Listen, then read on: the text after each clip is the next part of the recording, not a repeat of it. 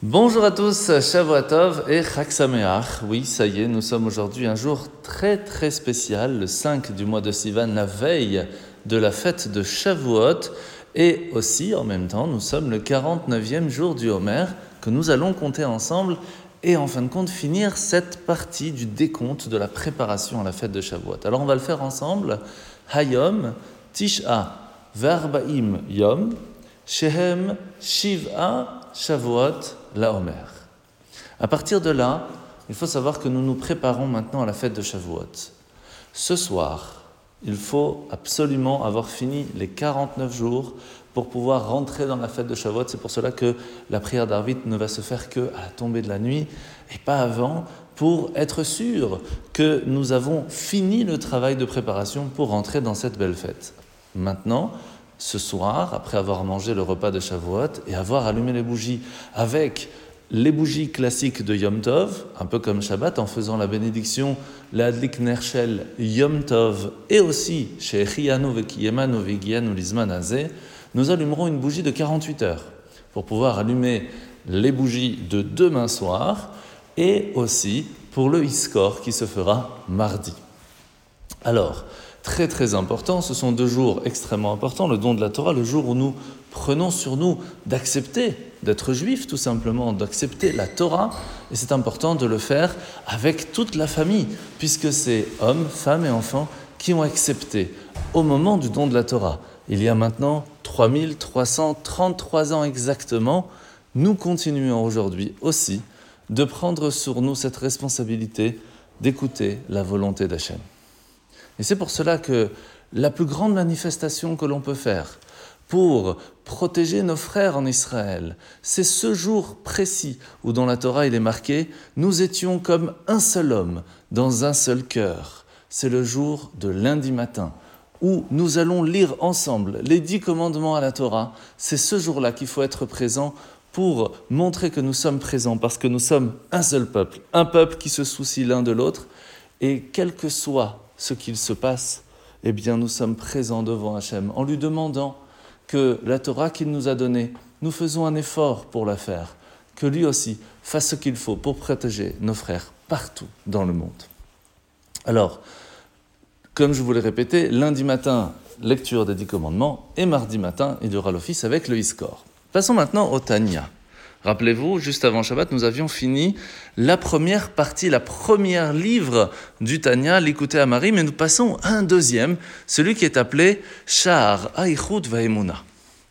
C'est toujours à l'introduction que nous sommes aujourd'hui, où l'Anmour Azaken va nous expliquer une chose très simple et très logique.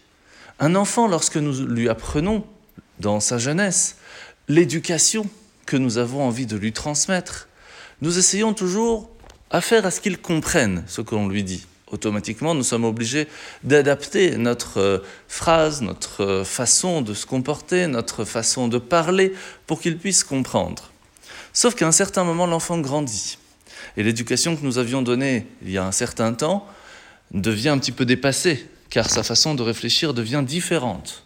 Et c'est pour cela qu'on peut se poser la question comment faire pour être sûr que ce que l'on transmet comme valeur à nos enfants petits vont être gardés sans limite dans le temps. Et la seule chose qui peut fonctionner, c'est ce qu'on appelle la emuna, transmettre la foi en Dieu. Parce que si on ne se base que sur l'éducation logique et compréhensive de l'enfant, malheureusement, à un certain moment, l'enfant grandit va comprendre d'autres choses dans le monde et va mettre de côté votre façon de penser pour avoir sa propre pensée, ce qui est tout à fait normal.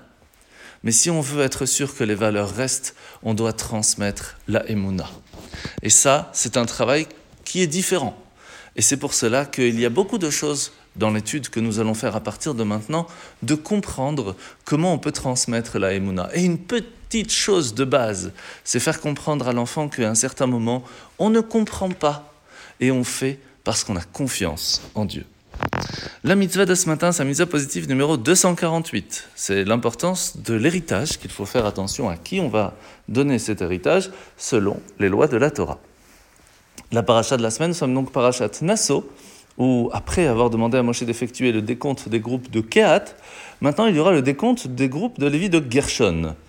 Alors c'est intéressant parce que de façon générale, lorsqu'on on apprête sa maison à accueillir un hôte de marque, il y a deux étapes. La première chose, c'est bien nettoyer, puis après, bien décorer. Ici, nous allons voir que le groupe de Gershon porte les teintures extérieures du tabernacle qui protègent des éléments indésirables. C'est un peu comme notre travail d'éviter toutes les influences qui pourraient euh, nous amener à faire des choses qui sont négatives. Le groupe de 4, lui, porte les objets du tabernacle qui sont donc l'intérieur, le travail intérieur, l'activité salutaire. Et c'est pour cela que tout d'abord, il faut se défaire des conduites négatives pour pouvoir amener après cette lumière à l'intérieur de nous.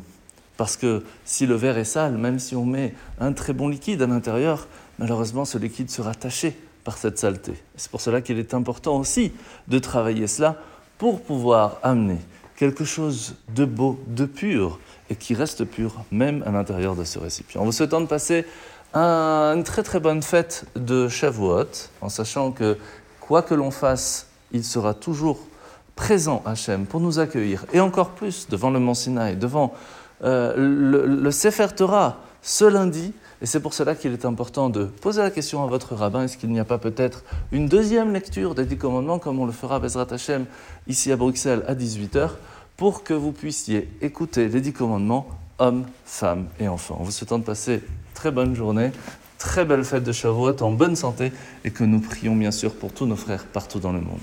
Chag